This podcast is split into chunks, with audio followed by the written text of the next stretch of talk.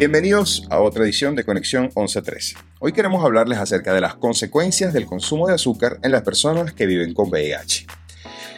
Cada vez son más populares las dietas libres de azúcar y bajas en carbohidratos. Son muchos los estudios que hay alrededor de los daños que trae al organismo el consumo de la sacarosa o lo que comúnmente conocemos como azúcar de mesa o azúcar blanca. Hay incluso quienes aseguran que no existe un consumo seguro de alimentos azucarados, es decir, para aquellos que dicen un dulcito de vez en cuando no me hará daño, pues sí puede ser dañino, pues resulta que quizás el organismo procese ese día el consumo, pero lo que muchos no saben es que existe suficiente evidencia de que el azúcar causa adicción, así como se habla de la adicción a la nicotina o a otras drogas más fuertes. Es por eso que ese antojito de la tarde por algo dulce no es más que una señal de que estamos teniendo un comportamiento compulsivo y adictivo hacia la sustancia que nos genera el placer de consumir algo dulce.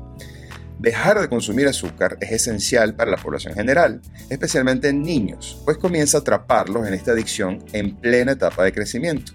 Lo irónico de esta afirmación es que el 80% de los alimentos que consumimos en las ciudades contienen azúcares añadidos en forma de sacarosa, fructosa, glucosa, lactosa, dextrosa, morena, cualquiera de las versiones. Sabemos que la consecuencia más visible de un gran consumo de azúcar es el aumento de peso. Es decir, no puedes consumir grandes cantidades de esta sustancia y pretender tener un peso adecuado. Si no controlas eh, tu aumento de peso, lo más probable es que tengas obesidad, que es una enfermedad que trae serios problemas.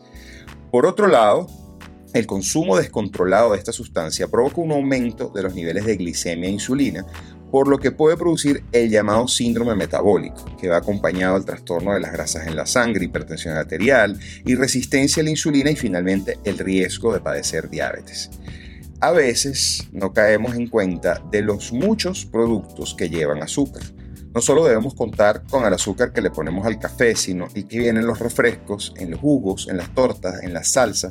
Igualmente el engaño de algunas etiquetas en los productos que dicen ser light y no lo son, o panes integrales que aseguran tener alto contenido en fibra y realmente no lo tienen, y otros tantos productos en el mercado que continúan siendo comprados por nosotros sin ningún tipo de criterio honesto, sino más bien dejándonos llevar por lo rápido y evidentemente lo sabroso que pueden ser, independientemente del daño que nos puedan traer.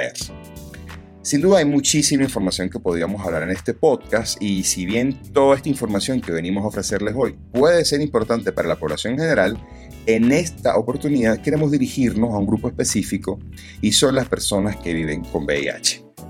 El azúcar es un modulador directo de la respuesta inmune y su consumo en exceso genera fallas en su funcionamiento. Entonces, las dietas ricas en carbohidratos refinados y azúcares añadidos contribuyen al deterioro de la inmunidad. Esta alteración del sistema inmune favorece la aparición de, un estado de inflamación crónico, afectando así la capacidad del organismo para defenderse frente a las infecciones. Eso quiere decir que una persona que vive con VIH está en desventaja. ¿Por qué? Bueno, pues sabemos que las personas con la infección por VIH que están bajo régimen antirretroviral deberían tener la supresión viral. Este medicamento no tiene efectos directos sobre los CD4. El aumento de los CD4 depende mucho de nuestro estilo de vida, alimentación, ejercicio físico, control de emociones, ansiedad, además evitar tóxicos como el exceso de alcohol, las drogas recreativas y el tabaco. Entonces, ¿cómo hacemos para aumentar los niveles de CD4? Pues, comiendo mejor es una de las formas más importantes. Los linfocitos T, CD4, a los que abreviamos denominados simplemente como CD4, son las células preferidas del VIH para reproducirse. Esto supone que los CD4 infectados ya no pueden realizar su función habitual de activar el sistema inmunitario frente a la presencia de infecciones. En un estudio revelado por Harvard Health en, en marzo del 2021, la sacarosa, la fructosa o cualquier azúcar hace que las células del cuerpo se inflamen y este tipo de inflamación se asocia con daños en las células y tejidos, lo cual daña el funcionamiento de los principales sistemas que mantienen funcionando el organismo.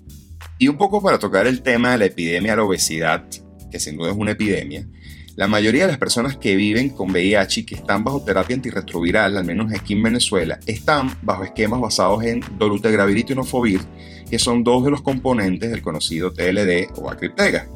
En este momento son dos de las mejores drogas que existen para tratar el virus en el mundo y afortunadamente existen en Venezuela, incluso recomendados como tratamiento de preferencia por la OMS.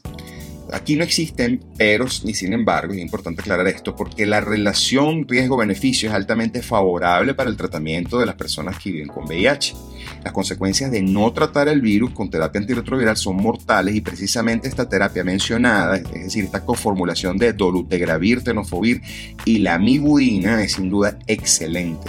Pero es importante informarles que las dos primeras, dolutegravir y tenofovir, tienen un efecto sobre el aumento de peso de algunas personas que los toman. No por eso dejan de ser efectivas o buenas, sino hay que saber administrar el consumo de alimentos diarios si no deseamos aumentar de peso. Ya desde varios años es conocido que el dolutegravir tiene un efecto sustancial para el aumento de peso, tanto que uno de cada 10 personas engorda lo suficiente como para ser clasificado como obeso.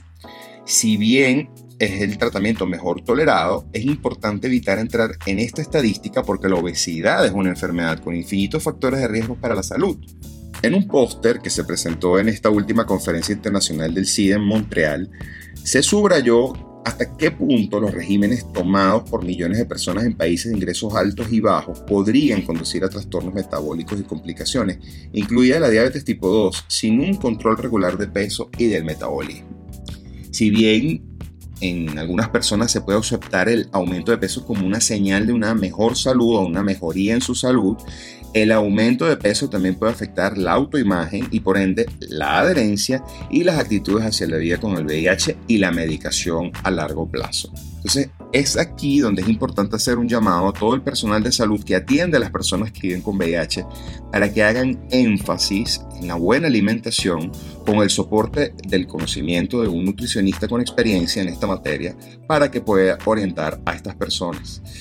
¿Por qué poner en juego tantas cosas teniendo la oportunidad de tener una vida sana simplemente cambiando algunos hábitos? Yo creo que es momento de abandonar los malos hábitos. Probablemente este tema lo volvamos a abordar en otro podcast o video porque son muchas las informaciones que podrían abordarse. Ahora, dime si me estás escuchando, si piensas dejar el azúcar hoy mismo o ya lo has dejado desde hace tiempo, Coméntame aquí abajo tu opinión si estás oyendo este podcast a través del feed de Instagram. Y muchas gracias por sintonizarnos a través de cualquiera de las plataformas donde estamos disponibles. Nos escuchamos en otra edición de Conexión 1113. Chao.